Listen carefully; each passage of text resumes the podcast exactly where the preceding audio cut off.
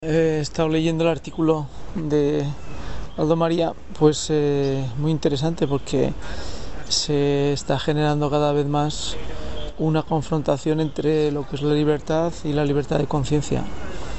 Y bueno, pues hay un argumento que te quiero compartir. Bueno, pues eh, estamos ante un capítulo nuevo de civilización y cristiandad. Y en esta ocasión vamos a hacerlo aquí en la calle mientras esperamos pacientemente a que regrese un miembro de mi familia. Bueno, pues eh, este capítulo corresponde a la noticia y es reflejo de la noticia de Italia en la que la controversia que se está generando es si obligar o no a que todo el mundo se tenga que vacunar. Esa es eh, la controversia. Todo el mundo tiene que eh, vacunarse, que es realmente ponerse una inyección, no existe esa palabra realmente en castellano, inyectarse, inyecciones. Eh, eh, entonces, ¿por qué se está obligando? Pues porque se dice que si uno se queda sin vacunar, está poniendo en riesgo la salud de todos los demás. Claro, ese argumento es contradictorio porque la realidad es que están diciendo que todos los que se inyectan las sustancias del COVID para eh, regenerarse en ARNs y en, y en sus eh, tratamientos internos que cada una de las vacunas tiene, pues están planteando que bueno, pues uno se inyecta, pero tiene que, que seguir teniendo las mismas medidas de eh, distancia social, etcétera, etcétera. Luego no es una vacuna, porque una vacuna te, te realiza lo que ahora han inventado, que es esterilizante, ¿sí? Ahora ya no hay vacunas eh, como tales, sino que hay vacunas esterilizantes y no esterilizantes. Lo, nos van definiendo. Porque claro, la tecnología que están intentando utilizar para hacer esas supuestas vacunas, pues les conviene a las casas de farmacia seguir investigando ese tipo de, de, medios eh, para, para, sus propósitos, que evidentemente las casas de farmacia sus únicos propósitos son el negocio. O sea, no nos olvidemos que nadie ha planteado eh, que todas estas inyecciones queden en manos públicas y que los países pobres puedan fabricar sus, eh, sus eh, inyecciones con la patente o con, el, con la tecnología de las farmacéuticas. No, eso no existe.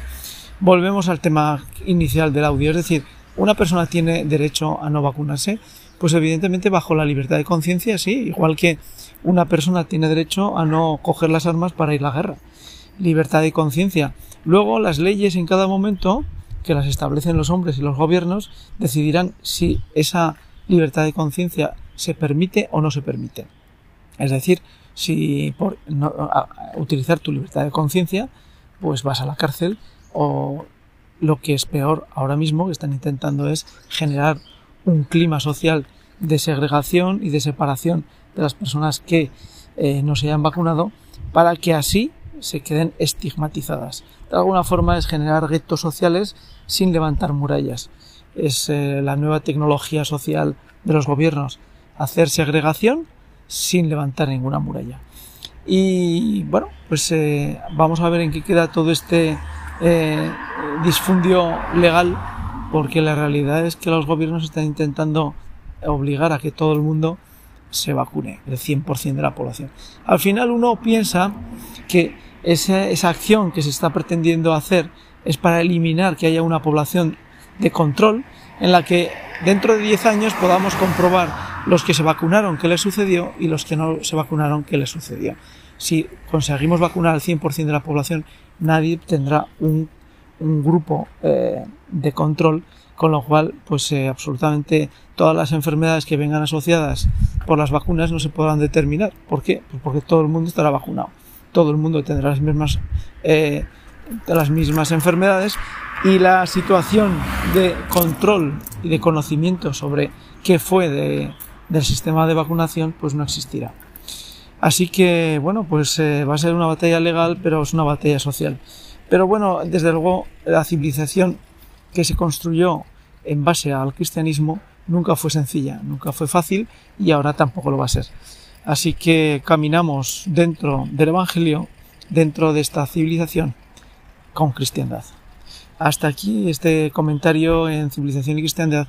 Gracias por estar ahí, gracias por seguirnos y hasta el próximo capítulo en Civilización y Cristiandad.